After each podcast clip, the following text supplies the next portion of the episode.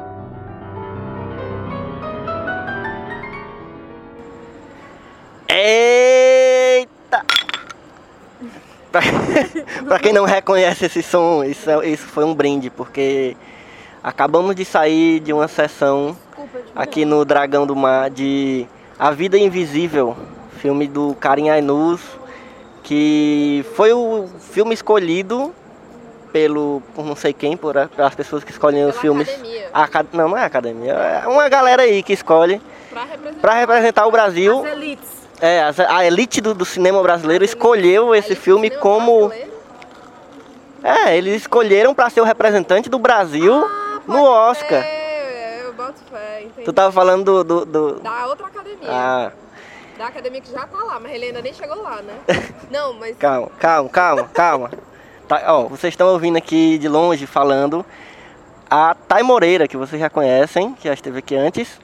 Oi, gente, Thay Moreira aqui. Já falei muito sobre alguns filmes que eu gostei e outros que nem tanto. Não entendi, mas esse eu gostei.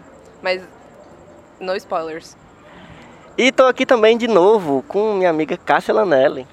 Olá, pessoas. Eu tô aqui imbuída de todo o ódio do planeta, porque foi só isso que esse filme é horrível. Deu em mim. Eu tô aqui muito revoltada. É só isso que eu tenho a dizer. E eu vou tomar um gole da minha cerveja que tá gelada e eu preciso afogar as minhas mágoas.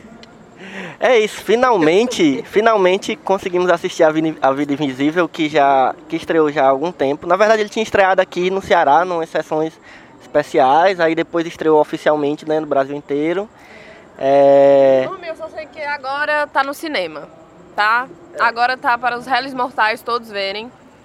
Tá, e vamos assistir. Vamos assistir porque é necessário assistir. Eu só quero fazer um adendo porque eu tô com raiva, mas não é do filme, que o filme é ruim, não. Ele não é um filme ruim, ele é um filme ótimo. Ele só dá uma raiva. Ele só deixa você revoltada, só isso. Eu fiquei bem triste, não fiquei revoltada, eu fiquei triste. Fiquei Tudo triste, faz. chorei. cho- Fui a última a sair da, da, da sala do cinema porque estava muito ocupada chorando, afogando minhas mágoas literalmente no casaquinho que eu trouxe. As duas faces da mesma moeda, né?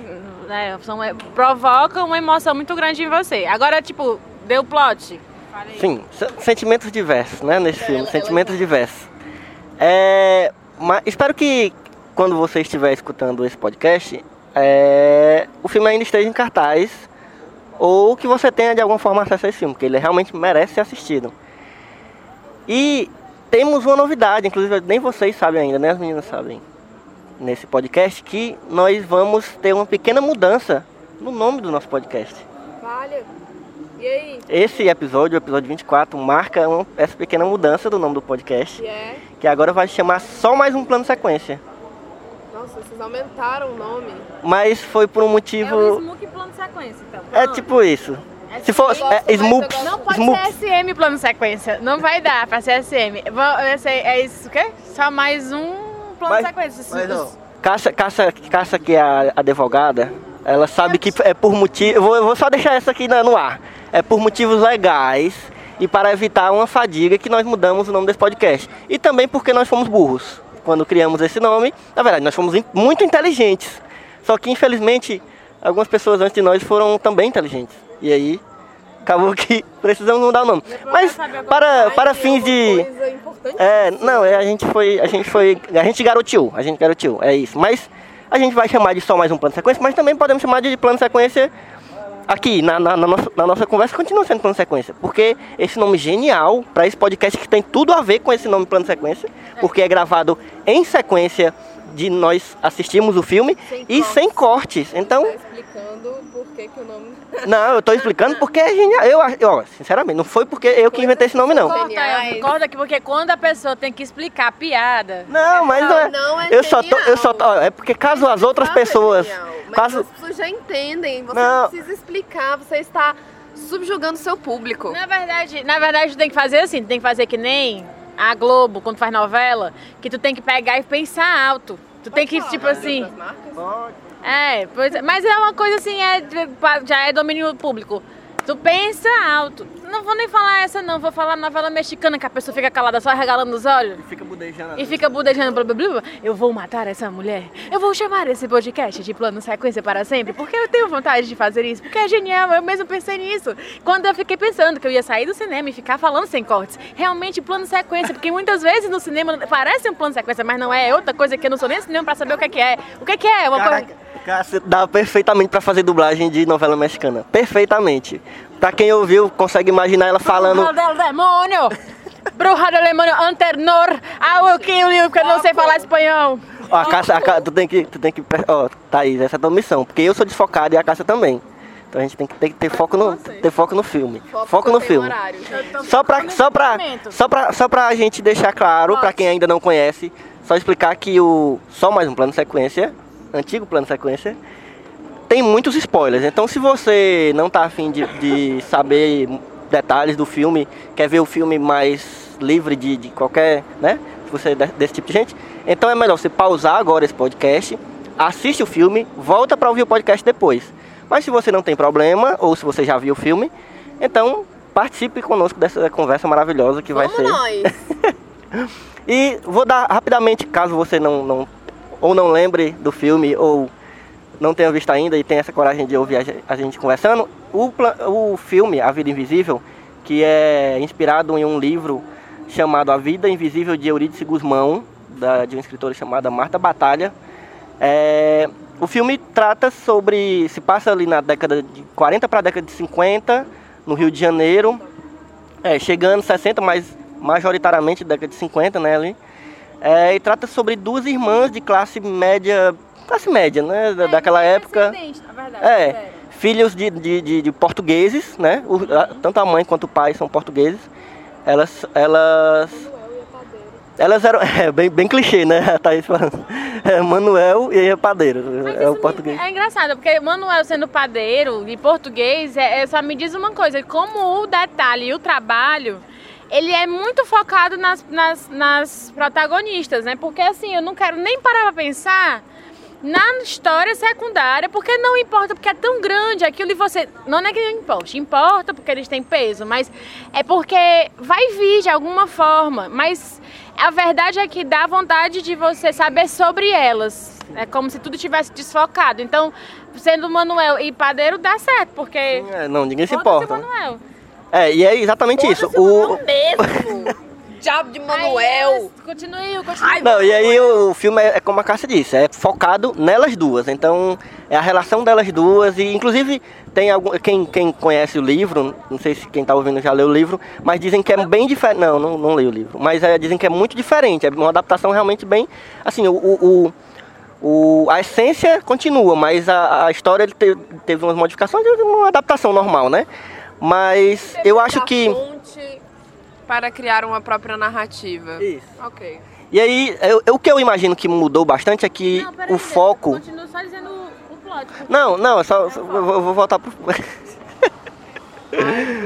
É, eu imagino que o que mudou foi porque eu acho que no livro é mais focado na Eurídice. E no, no filme é bem, é bem dividido entre as duas. É bem dividido entre as duas. E, e é isso, elas, elas são duas irmãs, são muito apegadas uma à outra ali, vivem nessa sociedade que você já é logo apresentado como uma sociedade bem machista, bem patriarcal, né? Elas são adolescentes ainda no início do filme. E aí, por uma, uma, uma virada do destino, elas se separam, né? É, uma, uma vai embora, uma, uma vai embora com, com um paixonite que é um marinheiro grego, outro clichê, né? Que, é, vai embora, foge, né? E, e, assim, muito de repente, sem nem contar pra irmã, e deixa só uma, um pequeno recado pros, pros pais e pra irmã e tal. E aí a irmã fica, a irmã que era mais tímida, né? A Eurídice, no caso quem foge é a Guida. E a Eurídice fica na, sozinha, né? Era muito apegada à irmã, fica sozinha e fica tendo que tocar a vida sozinha, né?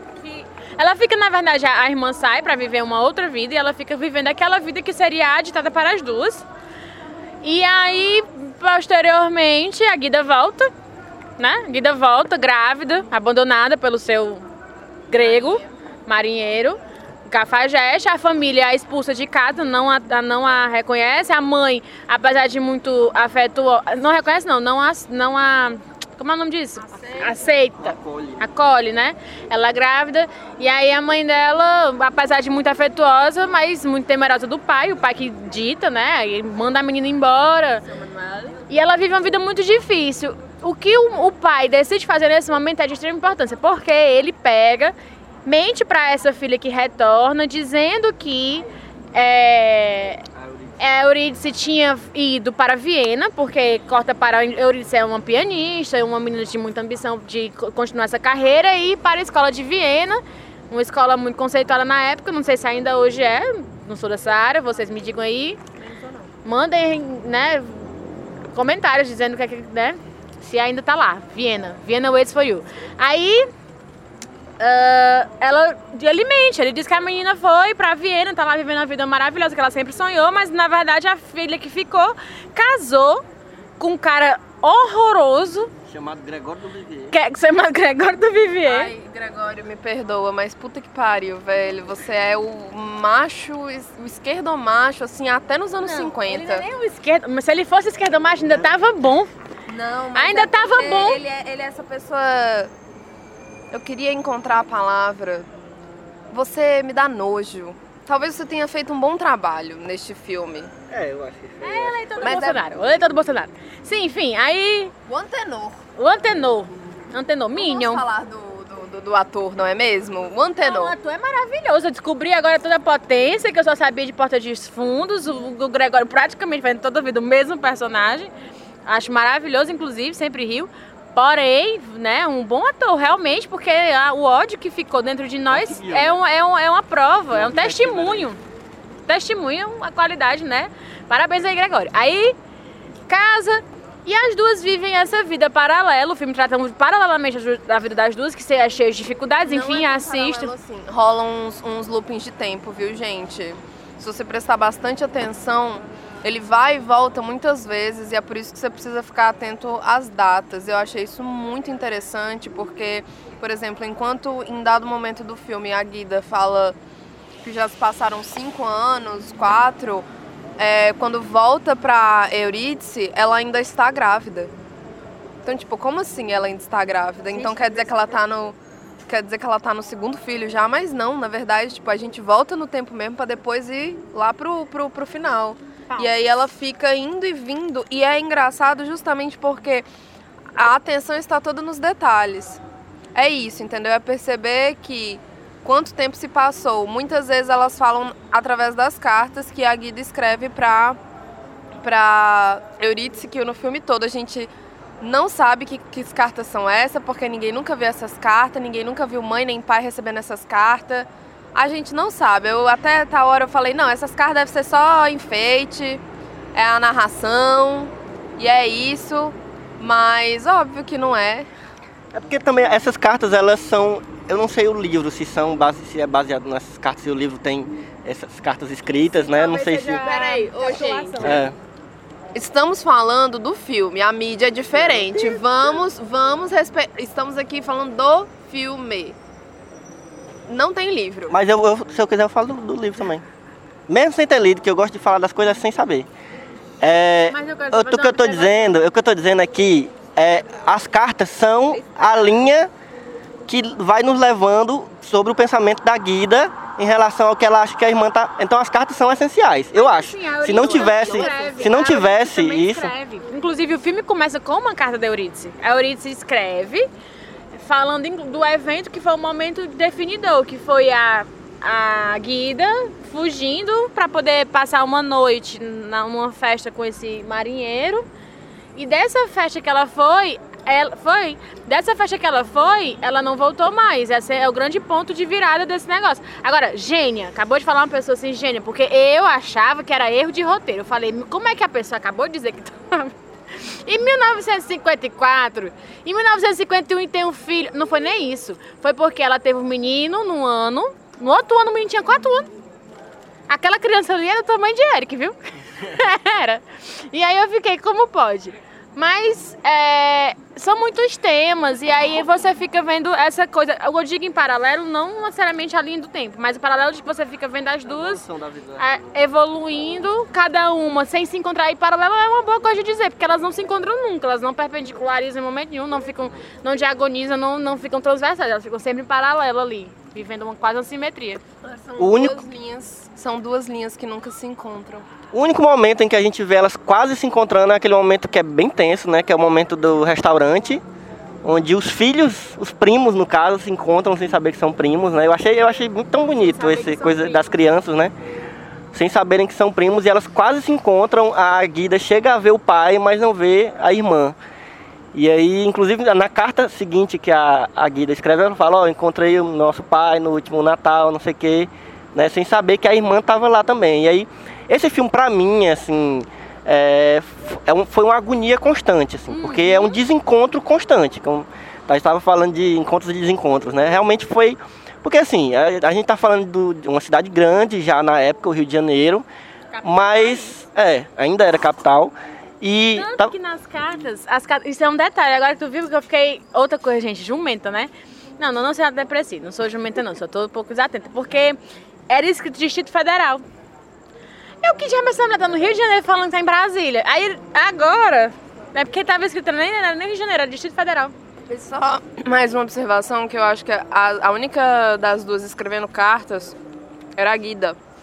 Porque toda vez que a narração começa com a Eurídice, ela não coloca data. Ah, sim. E não talvez- coloca fosse um diário.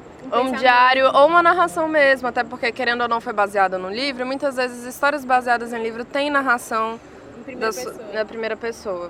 Assim, esse é Então, um então pode falar, então pode falar do livro, É Thaís um Moreira. porque eu não li o livro, tá, gente? E a gente tá falando aqui do filme, da mídia filme, película. Não necessariamente película. É, se A bem que esse... película em espanhol, tá, querido?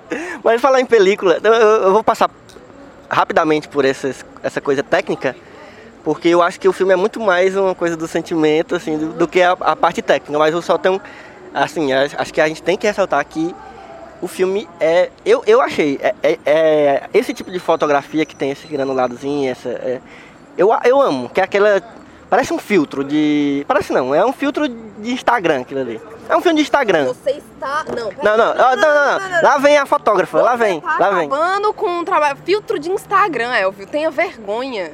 Mas é. Você estudou quatro anos de cinema.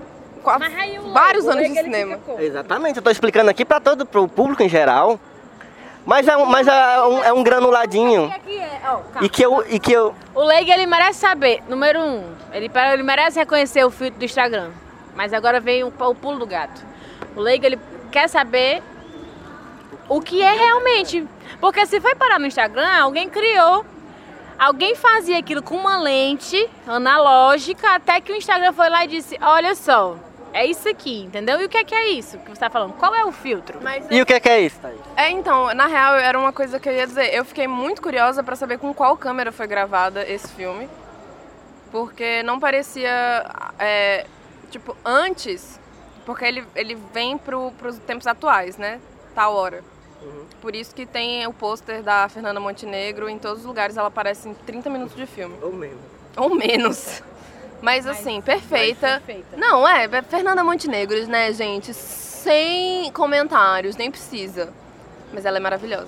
Enfim, é, esse depois eu senti que era uma câmera até digital. Mas o antes, eu realmente fiquei na dúvida. Todo, toda a época, toda a época dos anos 50, o passado, etc e tal, eu não realmente soube de- muito bem definir qual seria uma, essa câmera ou se realmente foi uma câmera digital que, que conseguiram fazer na pós esse efeito de, de o granulado que você fala, ou se realmente eles gravaram, foram lá e foi- o filme todo foi gravado em, em película, apesar de que acredito que não, porque, enfim, é, nos, nos tempos atuais ele tá bem com a imagem lavada de, de uma imagem de câmera digital. Agora, coisas que são, podem ser técnicas, mas aqui eu vou falar do meu lugar de leiga, que me impressionaram muito, foi que o filme todo ele é marcado pelo calor. O calor. Tá tendo a narrativa também. Tá, é uma coisa assim, é uma agonia. Elas estão sempre muito suadas, elas estão sempre muito. Elas atuam até sentindo calor mesmo, assim, é, faz parte da, da, da, da, própria coisa que o ator faz lá, tipo, a movimentação e tudo que eles têm.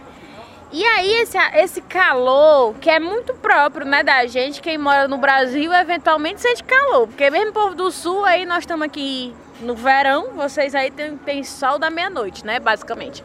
Aí é calor.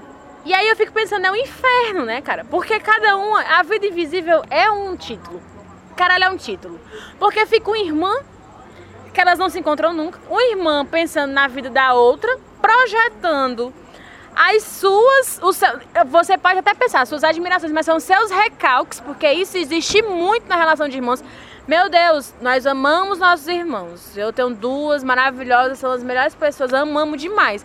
Mas sempre existe uma coisa de você ficar. E essa vida que essa pessoa tem, que teve a mesma origem que, a origem que eu, que poderia ter sido eu, eventualmente, na combinação de coisas, essa vida que é dela poderia ter sido a minha. É sempre isso com um irmão. Ou não, ou você fica só na negação de tudo. Mas a questão é. Irmãos têm uma certa. Apesar daquele amor e aquela coisa, existe uma projeção do seu recalque. Do que, ah, minha irmã foi para Viena, está lá tocando piano, pianista famosa, vivendo uma vida de glamour na Europa, na neve, roupas de frio, não sei o quê. Enquanto que a outra, que casou com um infeliz, e é infeliz porque casou com um idiota, pega e pensa assim: minha irmã saiu em busca de um amor. A minha irmã tem amor na vida dela, ela é apaixonada.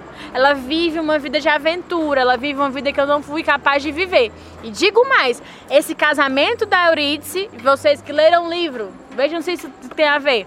Eu fiquei pensando: tem muita influência da fuga da irmã. Porque a irmã ter fugido, aí você, na década de 50, machista, para e pensa. A próxima é a que ficou, né? Então o que, que eu vou fazer? Vou casar essa menina com o primeiro que aparecer, seja razoavelmente legalzinho, que eu vá com a cara, que é pra ela não ter perigo de fazer a mesma coisa que a irmã fez. Então eu acho que a própria vida da Eurídice foi muito pautada pela fuga da, da, da, da outra.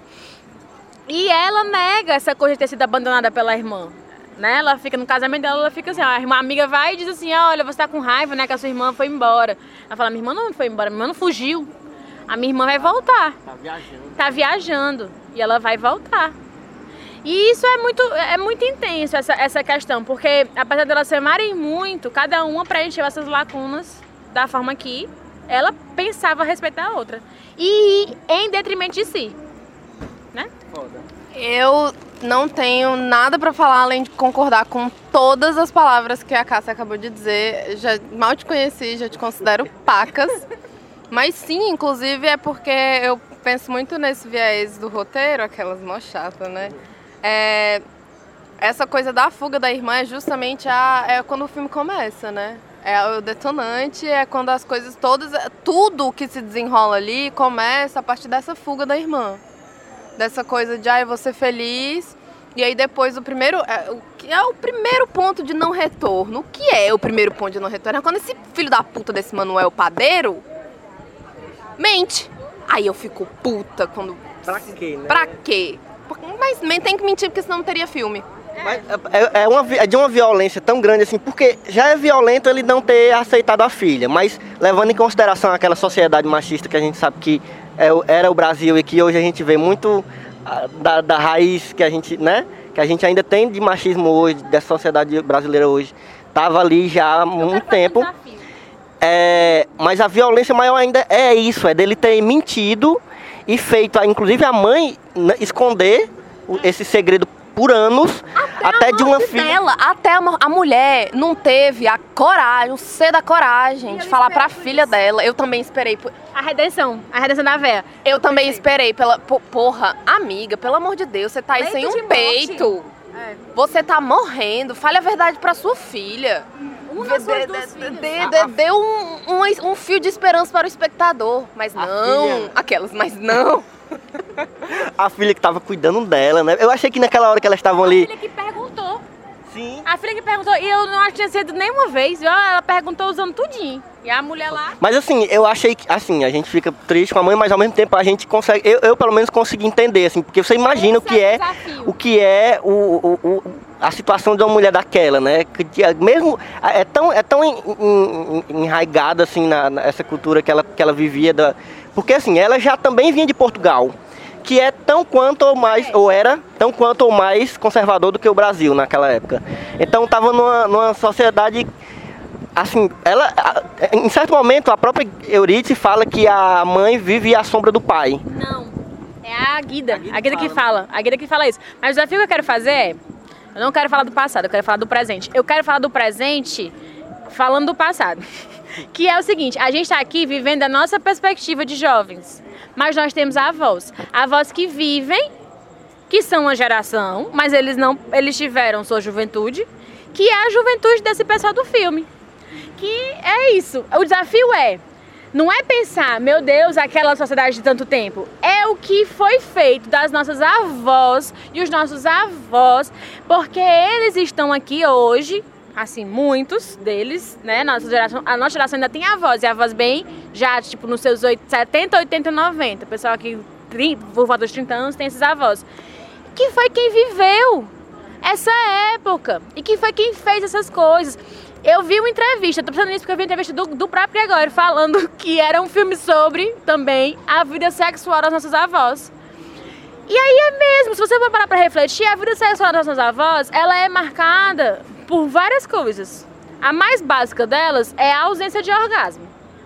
Ponto. A própria Filó eventualmente fala, a bichinha, disse que queria se aposentar, o sexo era visto como algo, tipo, não prazeroso pra mulher, porque era algo que, ah, eu vou ter que fazer, né? Todas as mulheres que aparecem no filme fazem isso. Exato. As que falam de sexo falam isso. Elas falam assim, olha, vai lá, espera só acabar. Vai, trinca os dentes, espera só acabar. Todas as mulheres têm esse relato com relação a sexo, menos uma. Menos uma. Que é a Guida. Exato. Mas Guida. é ela mesmo, justamente. Eu acho que ela é a mulher. Bicho, esse filme, assim, ele me, me atingiu num nível meio. Foi na minha alma.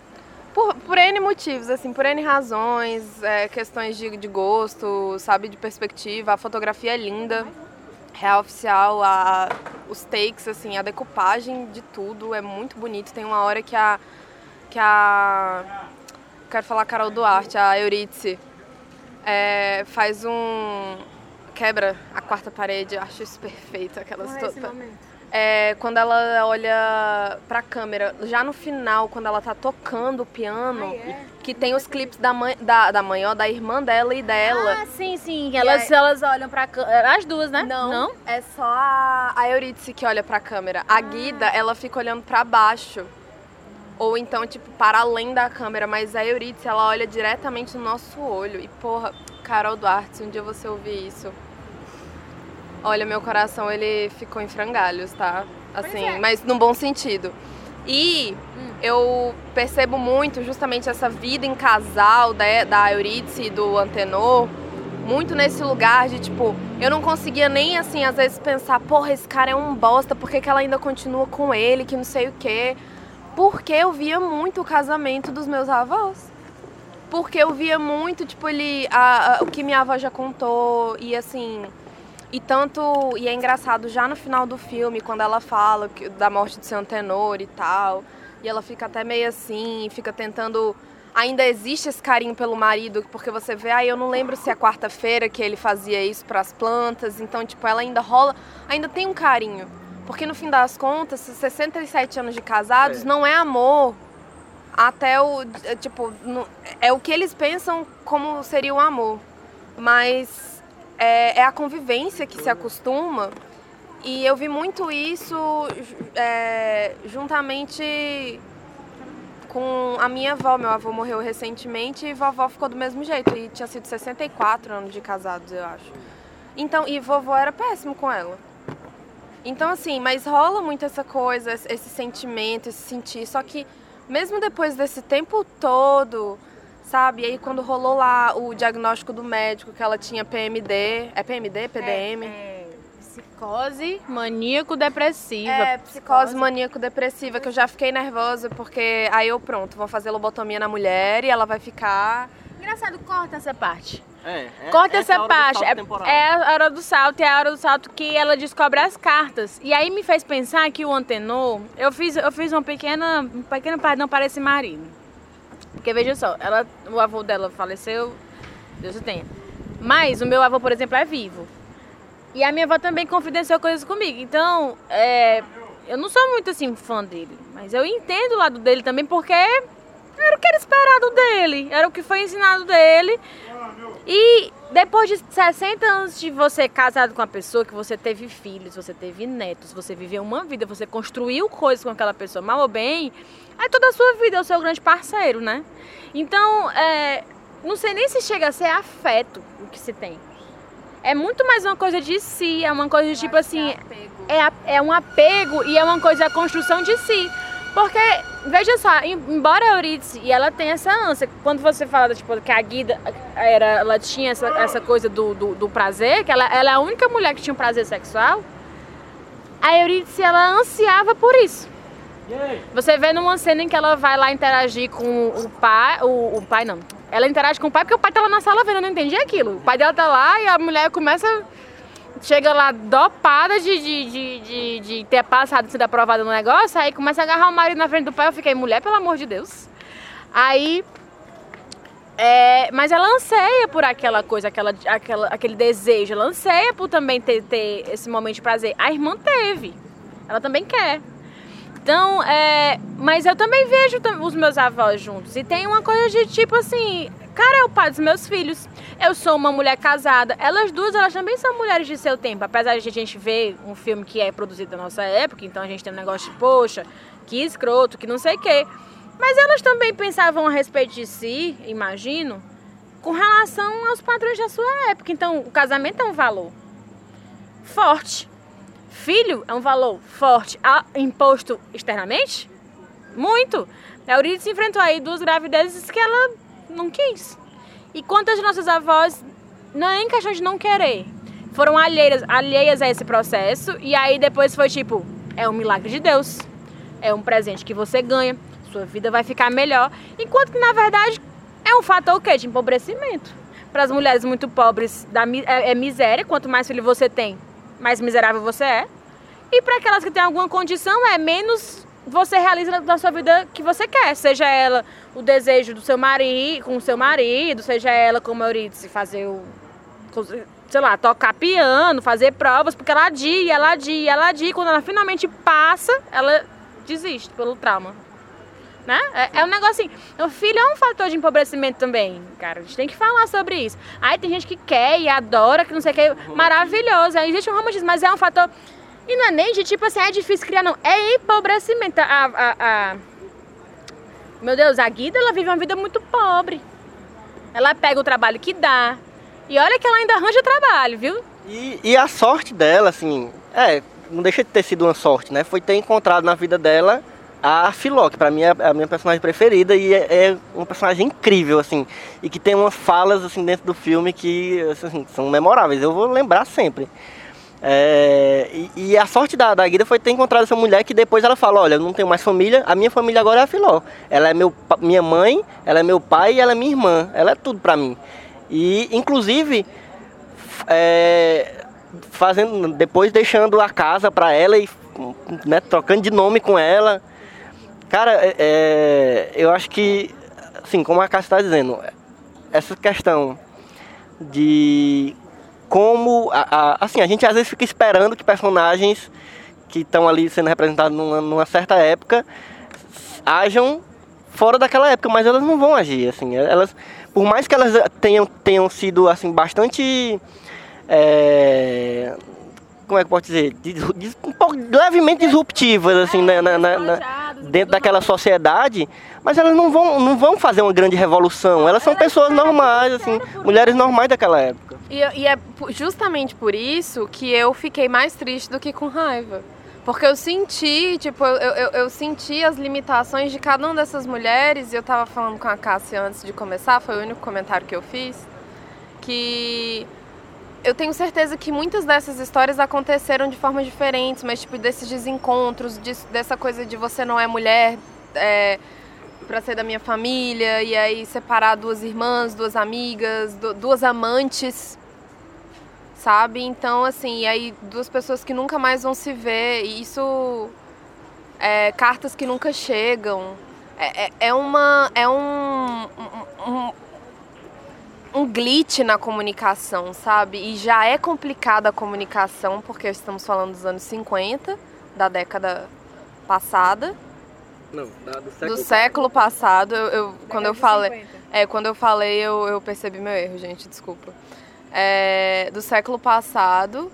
E então assim, tudo muito mais complicado, óbvio, mas ao mesmo tempo, tipo, existia a, a- em mim a não sei se eu posso dizer compreensão, porque é uma coisa que eu nunca vou compreender, mas o entendimento de que a gente está tratando de um, um ponto histórico muito importante que não permitia também que até elas mesmas, tipo, a própria Guida queria um homem. Ela queria alguém, mas aí ela desistiu porque "É, os que eu vou é sempre a mesma coisa, é sempre um saco.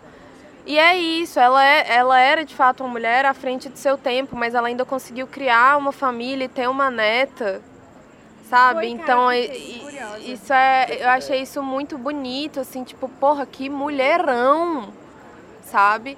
E quando fala da vida invisível, que antes o nome do filme era A Vida Invisível de Eurídice Guzmão, Que é o mesmo nome do livro. que é o nome do livro. E aí eu lembro, na verdade, isso pra mim parece vir quase como de um ponto de vista, novamente falando do filme, um ponto de vista da Guida.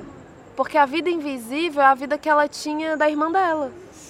Agora, é, tipo, a vida invisível porque foi uma vida que nunca existiu. Isso. É uma vida de potencial. Eu fiquei pensando nisso no final do filme, porque a.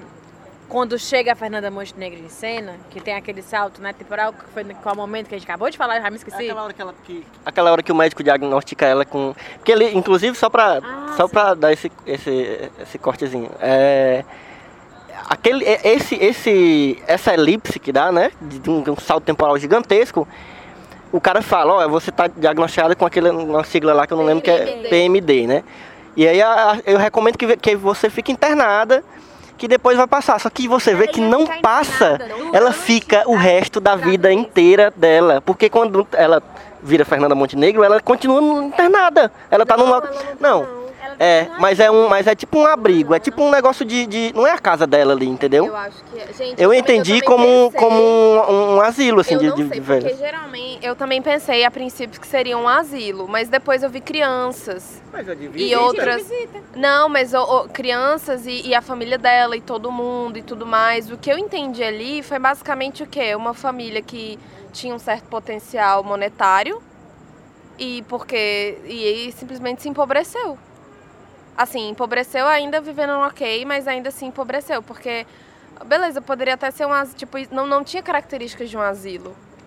Sabe? Eu acho que seria só a casa em que ela morava com o, o, o marido dela, mas sim, dá pra você perceber que tipo é, você ela sai, por exemplo, quando volta, quando aparece a Fernanda Montenegro, é, e ela olhando pro nada, eu falei, pronto, essa mulher sofreu uma lobotomia e ficou assim pro resto da vida dela. Foi só ela começar, foi só quando ela começou a falar e começou, tipo, a realmente, sabe, dar conta que eu comecei a entender, ok, então ela tá bem ainda, porque até ela perguntando que dia é hoje, porque o, seu, o Antenor gostava das plantas assim, e não sei o que, eu ainda fiquei preocupada pensando, Alzheimer, né? não nem, Alzheimer, mas tipo assim, decorrência da, da- disso, sabe? tratamento. De algum tratamento, porque, bicho, a, a galera. Se hoje em dia a gente tem umas drogas pesadas, vai ali naquela época, sabe? A galera tomava ópio. Mas é a vida invisível, porque tem uma cena muito icônica mesmo de ela sentada numa cadeira, depois que ela descobre, né, que tem uma irmã. Porque essa parte é foda. Essa parte das cartas é foda. E aí é o que eu fico pensando, a coisa, a coisa do machismo, né? Você descobre no final que ela ia ficar internada. Ela tem um surto quando ela descobre, ela descobre entre aspas, que a, que a irmã morreu, né? Porque até foi falado, não sei qual de vocês dois falou. Mas que ela trocou de nome com a Filó. Então, quem mor a- quando a Filó morre e deixa pra ela a casa, como elas são pobres, elas não têm todo o dinheiro pra fazer o trâmite de uma herança, um testamento, uma coisa. Elas trocam de identidade. E aí, quem morre é a Ana, é a Ana Guida. Margarida Guida. Ah, sim. Guzmão, que é a irmã da Eurídice Guzmão, e ela tem uma lápide e tudo mais. E aí a outra troca a, a identidade, troca a foto da identidade, passa a assinar com o nome da Filó e passa a ter aquela coisa. Tanto é que a família, é, a neta dela, porque as, que, que a Eurídice no final, quando descobre que as, as cartas que foram escritas pela, pela Guida foram guardadas pelo marido, foi aí o negócio de redenção. Porque eu acho que explica ele ter guardado esses anos todos, porque ela teve, ela foi diagnosticada com uma coisa, ela ficou internada, e quando ela teve esse surto psicótico, quando ela descobre que a irmã morreu, ela quase mata todo mundo em casa, né? O marido aparece nessa cena também com as cicatrizes. Ela põe, ela teia fogo num piano, o piano que ela era pianista, porque a alegria dela era a irmã dela, era o piano e a irmã. Você não tem mais a irmã, o piano faz sentido? Então vamos lá, tocar fogo, ela fica meio surtada. Então quando ela é diagnosti- diagnosticada, descobre-se também que ela está grávida. Para preservar a gravidez, ela vai ficar internada durante o período de gravidez, vai sair de lá nova. E ela não sai de lá nova, ela sai traumatizada porque ficou internada para ter um filho e em luto pela irmã, descobrindo também que o pai mentiu, que a irmã estava no Rio de Janeiro, que todos esses anos elas poderiam estar juntas, não estavam. Então é um baque muito forte. E aí o marido vai e guarda. Deve ter dado as cartas do velho, né? O velho pai dela deve ter dado pra Não, ele. Não, ele trabalhava nos Correios. Ele que Ah. guardou por si só. Ele trabalhava nos Correios. Amanda que percebeu essa, essa cara. Que teoria. Porque o- a única coisa que eu estava pensando dos Correios, do fato de trabalhar nos Correios, era a questão econômica, né? Porque é um cara que era funcionário público, na década de 50. Devia ganhar dinheiro, devia ser um bom partido. E por isso também que o, o- o decaimento financeiro da Mas deveria família, passar né? por ele, com certeza. Porque se passasse. eu- foi- era o que eu ficava me perguntando. ah, isso daqui é tudo especulação, né, gente? É Porque eu ficava me perguntando assim, bicho, se passar pelos pais, eles vão, ata- eles vão dar fim nessa carta. Uhum, não iam guardar. Não iam guardar. A mãe real. dela talvez guardasse. Mas aí. Uma mãe que negou, né? Não faz sentido. Realmente parece ser mais ele que, que tenha guardado essas cartas. Pois não perdoei. Não perdoei porque foi antes ela ter o surto, ele poderia ter prevenido o surto, ele não quis. E ele ainda fala, né? Ele Esperou fala. morrer. E, e- e outra coisa, um dos pontos, é, um dos pontos mais pesados também que eu acho que é o segundo ponto de não retorno. Mas é que eu achei muito forte, assim, eu estou também, não sei se eu estou falando certo. É, quando ele realmente fala pra, é, pra Eurídice, pra Dicinha, que a irmã dela morreu. Sua irmã morreu. Ah, isso E ele sabia. né? Ele sa... Filha da puta. E ele sabia, e tipo, quando ele fala isso com tanta convicção, ela também parece que tem um, já uma chavinha roda na cabeça dela que você já vê o próprio olhar dela. Ela tem um olhar melancólico, ela carrega uma falta, uma ausência, é uma falta de explicação, sabe? Isso assim, é tipo, se minha irmã morreu, é, como é que eu não, não encontro ela nem em necrotério? Porque eu tô procurando. E, é- e volta pra uma coisa que eu achei muito legal, que foi a relação de irmãs novamente. Porque, veja só, pais muito rígidos na década de 50, então pais que nasceram. É, e pais de adolescência na década de 50. Então, pais que nasceram no começo, no começo do século XX. E, e que tipo de afeto que eles demonstram pelas filhas, né? Aí as filhas numa época já mais de desenvolvimento, numa capital, elas duas muito amigas, muito atreladas uma à outra tem é, disrupções amorosas, então elas não conseguem achar parceiros no amor. Elas não conseguem achar também um tanto de afeto assim nos filhos, a Eurídice mais do que a Guida, porque todas as duas sofreram, sofreram a mesma coisa, que é engravidaram e não queriam. Não queriam. A princípio, a Guida vem depois a querer o filho, porque tem uma questão também hormonal, cai uma ficha nela qualquer, que é válida também, que aí é que entra a coisa que eu acredito muito com relação à maternidade e à paternidade, é realmente um amor muito grande. Ela vai lá e pensa assim, "Ah, eu queria esse filho e vai e recupera o filho depois que ela abandona ele por 24 horas. O que é muito bonito. Aí ela tem essa relação, mas ainda é uma relação de distanciamento, porque, gente, não é recíproco. recíproco. Você tem um filho, se você quer pai, desculpa eu, não é recíproco. O seu filho, ele nunca vai te amar como você ama ele. Os seus, mas isso é uma coisa, você não fique chateado por isso, porque você já recebeu esse amor. E é por isso que você pode passar ele adiante. Você já recebeu esse amor. Seus pais, teoricamente, teriam que ter- lhe amar tanto quanto você ama o filho. É biológico. Seu filho ele nunca vai conseguir destinar esse tipo de amor para você. Se ele não tiver filho, tudo bem, ele não vai destinar. Agora ele vai passar para outro, não é para você. Aí o que acontece? Nunca é recíproco, então ela não consegue ter essa parceria que ela teve com a irmã. Essa mesma coisa, tipo de, né? Não teve. E a vida inteira elas buscaram essa relação em todos os lugares, mas elas só encontravam esse amor genuíno, esse amor que permite um monte de coisa dentro das irmãs. Então, me lembra, sabe, o que é The Crown. The Crown. Assistam, porque me lembra a relação que, pelo menos, a série constrói da rainha com a irmã. Que também é do mesmo jeito. Elas duas são um núcleo, aí um núcleo contra os pais e os filhos, babá que cria mesmo, então quem é quem é quem. Mas elas duas é um negócio muito importante. Eu acho que essa coisa da irmandade, assim, eu eu, eu tenho um, um meio lugar de fala, porque eu tenho meio irmãos. Então é complicado. É, eu nunca vivi com nenhuma, nenhum irmão ou irmã minha, enfim, mas e eu sempre fui majoritariamente parte da minha vida filha única. Mas eu entendo o quê?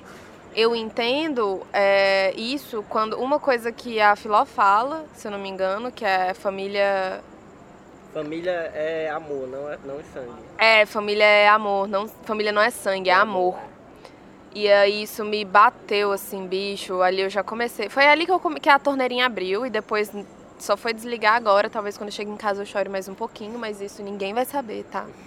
Então, assim, é porque eu tive muitas amigas, muitas não, mas eu tenho duas amigas que são como família pra mim. E, e eu sinto quase como. É aquela coisa de somos nós duas contra o mundo. E é muito isso, assim, é muito. E pra mim é o quê? É, é- é uma história de amor entre irmãs, sim, mas é uma história de amor que foi é, cortada antes do tempo. Ela foi. E isso pra mim é uma das coisas. escolha delas. Sem a escolha delas. E isso pra mim é, é uma coisa. Uma das coisas mais tristes que eu acho no mundo é quando uma história de amor não pode acontecer. Independente de que amor seja esse. E e isso, assim, elas não puderam viver a vida delas enquanto irmãs, sabe? tipo, invisível. É, é, virou uma vida, tipo, a vida invisível delas enquanto irmãs. Foi? É uma vida que nunca existiu, porque sim, talvez Eurídice tivesse virado, tivesse ido para a Áustria, porque quem quem mais apoiava que ela fosse para a Áustria era a irmã dela. E ela desistiu de ir para a Áustria quando ela entendeu e descobriu toda a verdade neste neste até nessa revelação meio melodramática que a irmã dela estava morta e que todo esse tempo ela estava no Rio de Janeiro, assim, não estava morta de verdade, né? Mas ela descobriu pra ela que estava morta e que todo esse tempo ela estava no Rio de Janeiro. E quando ela descobre que foi assim, a mais a cena mais legal que eu vi no filme foi quando ela deu um tapão na cara do pai dela. Eu fiquei tão feliz, eu falei, Essa minha filha, é isso aí. É muito incrível, né? Pois é. A sequência inteira que ela descobre, que ela não descobre, assim, não é a das cartas, né? Quando ela descobre ainda jovem que o pai dela mentiu, com- né? Quando elas visitam a suposta lápide, né? Do tumba do, do- da, da irmã. E essa sequência inteira. E a, a, a menina, a gente tem que falar das atuações das duas Não, irmãs. de. Meu Senhor Jesus. Eu Incrível. Ai, ah, tenho que dizer, me deu vibes por algum motivo, talvez pelo que é, gerou em mim de sentimento, mas me deu vibes é, Dor e Glória, do Almodóvar. Especialmente porque eu achei a Guida, que eu não sei o nome da atriz, mas eu achei ela muito parecida com a Penélope Cruz. Sabe, tipo, e, e o- até o olho dela, tipo, as expressões que ela faz, assim, de ser essa coisa como a gente conhece uma mulher do mundo. E uma mulher altamente sensual, sem o menor esforço. Sem o menor esforço. O, a você olha e você vê que aquela criatura emana uma energia sexual e que, o que é ótimo, viu? Quando eu, eu vou classificar, vou conceituar aqui, energia sexual. Que, sabe, gente, aquelas pessoas que você tá aqui na rua e você, tipo, olha pra elas. E elas são só simples. Você tá aqui olhando, você não consegue desgrudar o olho. A Guida, ela, ela é essa mulher. E eu acho isso uma energia sexual, desculpa, não é, não é direto. Mas todo mundo que é muito assim, que eu, eu acho, porque eu acho que é o centro do ser humano. Olha, a gente vai fazer guerra, a gente vai fazer aquecimento global, vai fazer tudo. Mas é o centro do ser humano, é essa questão sexual. Pra tudo. Ou você recalca, você tem demais, ou você não sei o que, não sei o que, aí você vai ter. Não sei. É tudo. É o centro. Desenvolva. A Guida ela tem. E aí ela não deixa. É o que é pior. Ela tem, ela tem isso muito bem. Ela é plena. O que não é pleno é todo ao redor dela. Que não deixa ela ser plena. E por isso ela A sofre. sociedade machista, patriarcal, filho da puta. Mas enfim. Eita, filho da puta é é um péssimo termo, né? Volta aí. Mas enfim. Pra você ver como a É, sociedade é uma como a sociedade é patriarcal, Filhos mas... do pai de família. Os, esses filhos de pai de família, sabe? Esses filhos de pai de família, eu não, não aguento. de homens de bem. Mas enfim, e aí eu quero também é, dizer que a Carol Duarte, meu Deus do céu, essa mulher, eu fiquei assim, mexida o filme todo. Primeiro porque as roupas, a arte do filme, assim, é uma coisa muito bonita, real. Eu fiquei assim, poxa vida, vocês fizeram um arrudeio no Rio de Janeiro pra colocar esse Rio de Janeiro todo nos anos 50. A gente sabe como isso é difícil, tá? No cinema. E não só isso, eles fizeram isso de forma maestral, por exemplo. Não é novelinha da Globo que passa nos anos 50, é um filme que se passa nos anos 50, ou E seja, usando lugares reais. Aparen- Aparentemente, aqueles cenários todos eram lugares reais. tipo, não era cenário montado. Eles foram num prédio, num lugar tal. Na casa tal, num lugar tal. Mas eles souberam muito bem usar essas, essas, tipo, essas as paisagens do Rio de Janeiro. Eles souberam usar muito bem, justamente para que não. Mas vou fazer aqui o selo babaca. Tu conhece o Rio? Conheço. Já foi lá? Porque eu conheço o Rio de final de semana só. E até hoje eu tô pra voltar, porque eu não tive dinheiros. Em 2011 eu fui. E a impressão que eu tive da cidade, pelo que eu rodei lá, foi... Não é super... super como é o nome disso? Over... Não é que as pessoas, tipo, exageram. Quando teu, a- é, o Rio de Janeiro continua lindo, ele continua, ele é realmente, é realmente uma cidade muito bonita. E é uma cidade muito histórica, no sentido de que é muito preservado. Sim. Ainda não, não preservado de que, né?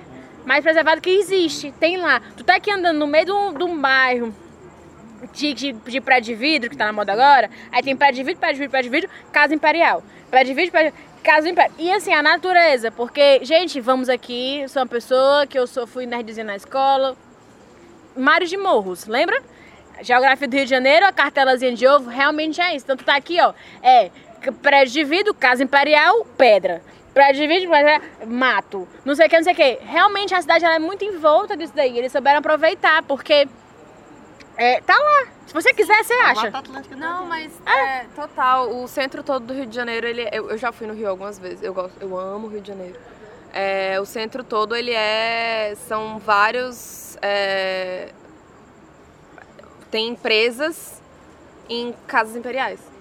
Tipo assim, sabe, em, prédios que prédios que são você por fora é tudo lindo e maravilhoso, tipo tudo bem Uhum. Parece que você A está. né? Não, é, parece que você está em outra década. Por dentro você vê, tipo, pisos de porcelanato. E aí Hum. por dentro é tudo assim. Beleza, mas o que eu tô querendo dizer é justamente porque as, as, as paisagens que eles precisaram para gravar fora, eles conseguiram aproveitar.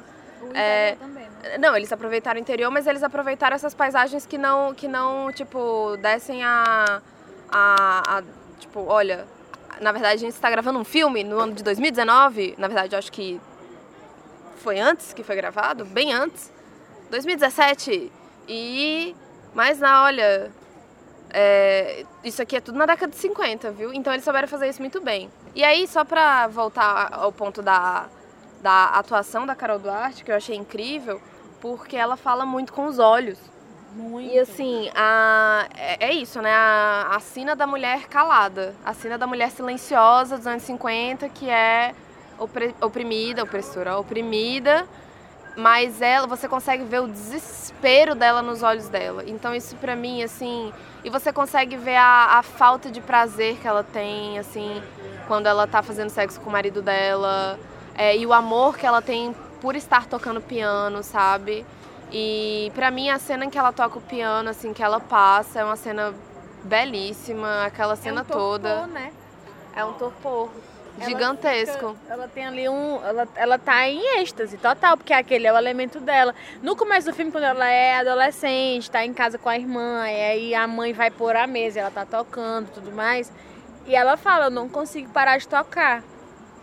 E ela tem um que naquele, naquele. Aí a irmã até fala, vem pra cá, você, tem, você consegue, porque você tem 18 anos, não tem 5.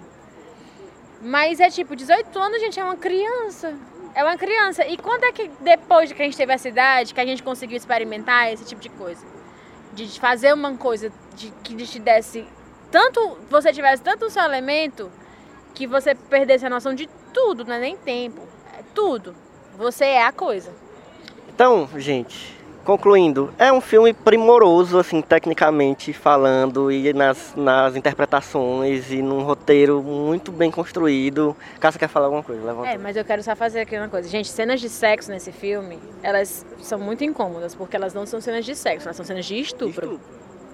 Mas eu acho que elas, Elas são são cenas, elas são, elas, e elas são feitas para você perceber que aquilo dali que se chamava um direito do marido, exercício regular de direito para quem for, né, quem é da área, até um tempo desse, era uma coisa que se não, não muito, tô falando assim de 2010. Mas, gente, 30, 40 anos na nossa história é pouquíssimo tempo. Então, marido que obriga a mulher a fazer sexo e tem a excludente de licitude, exercício regular de direito, porque é casado, isso era uma coisa aceita, principalmente nessa época. Era tão aceita que eu acho, inclusive, que todas essas mulheres que falaram trinco gente vai, é porque todas podiam ter uma, narrado que hoje seria uma situação de estupro. Considerado, né? Porque acontece, não é que tenha parado de acontecer, não. Que é muito difícil você ser mulher, viver num, num relacionamento heteronormativo e conseguir discernir com- quando é que você consente ou não, se você tá numa circunstância. Não é nem de abuso, gente. É só uma circunstância de desinformação mesmo. É muito difícil. Então, tanto pro agressor quanto pra mulher, porque o cara agride também. É. Não é só a escrotidão que tem não. É, existe uma permissão. Então a pessoa pensa que ela tem uma permissão pra fazer aquilo. Não é desculpando, não, gente, mas existe. Então vamos lá. Essa observação ela é- tem que ser feita. Filme maestral, continue, Elvio. Não, é isso. Só queria só pra encerrar e pra gente passar pro nosso momento que é que tem a ver. Que ainda tem. é, a gente. O momento que é que tem a ver é o momento onde a gente fala sobre alguma coisa que a gente lembrou enquanto estávamos assistindo o filme. E eu já vou começar porque eu lembrei desde o começo do filme de um outro filme que é do ano passado, chamado Entre Irmãs, que é um filme que até virou minissérie da Globo, como acontece geralmente com filmes da Globo Filmes. Virou uma minissérie depois, mas é um filme que se passa num sertão do Pernambuco, se eu não me engano. É, e que acontece uma coisa parecida, que são duas irmãs que é, tragicamente se separam, porque é elas moram numa cidade, né, numa fazenda, pequena fazenda de uma cidade do interior do Pernambuco e a, a cidade é atacada por, né, se passa ali na década de 30, a cidade é atacada por cangaceiros e o chefe dos cangaceiros é, acaba levando uma das irmãs. E aí ela vira cangaceira também, obviamente, né? Obrigada é, a, a conviver naquele universo do cangaço. E a outra irmã se muda, se casa e se muda para o Recife.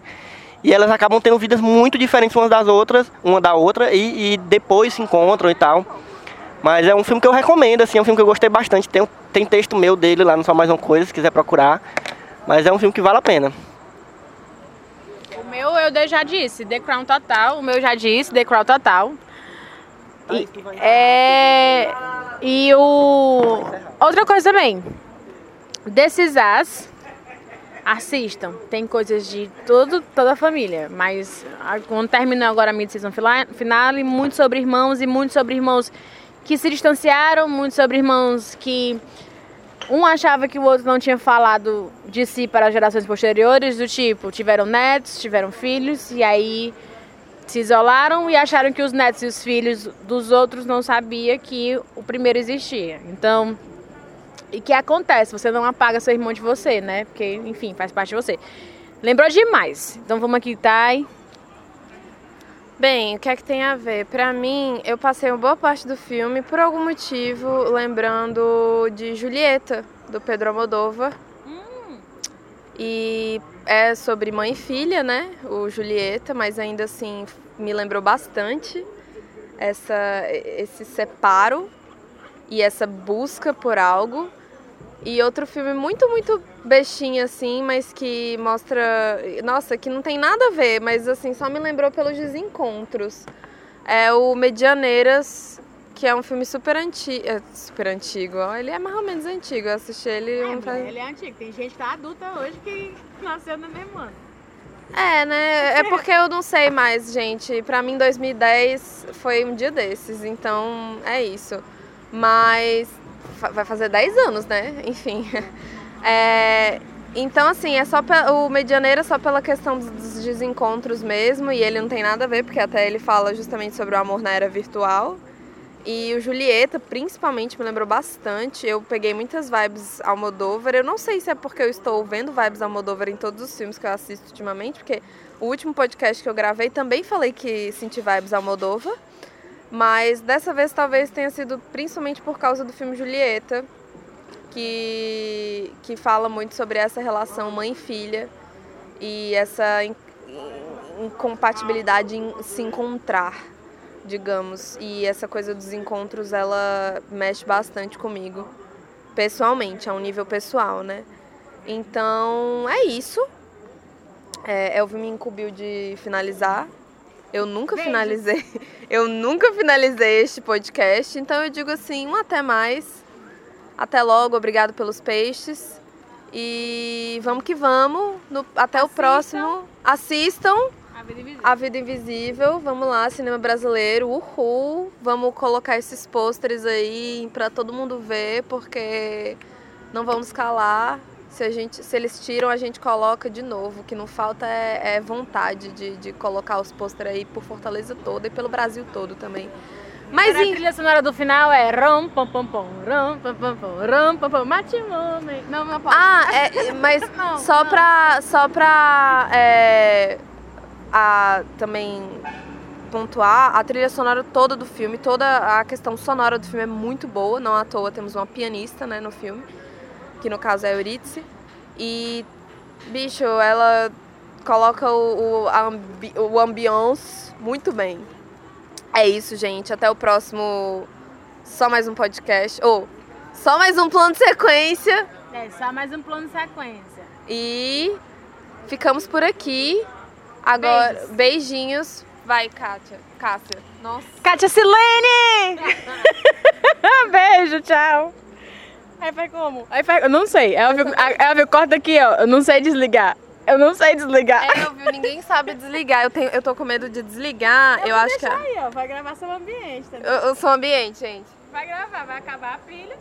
E vai gravar. Nossa, mas se acabar a pilha é capaz de não salvar. Eu acho que rec pause. É no pause ou no stop? Mulher, tu que é do cinema aí. Mulher. Aparelhos. Eu acho que é no stop. Bem, uma hora e um minuto de, de, de, de coisa. É. Eu espero que seja no stop. Será que é no stop, Amanda? Eles cortam essa parte. Talvez não corte, sabe? Não, eles cortam sim. Peraí.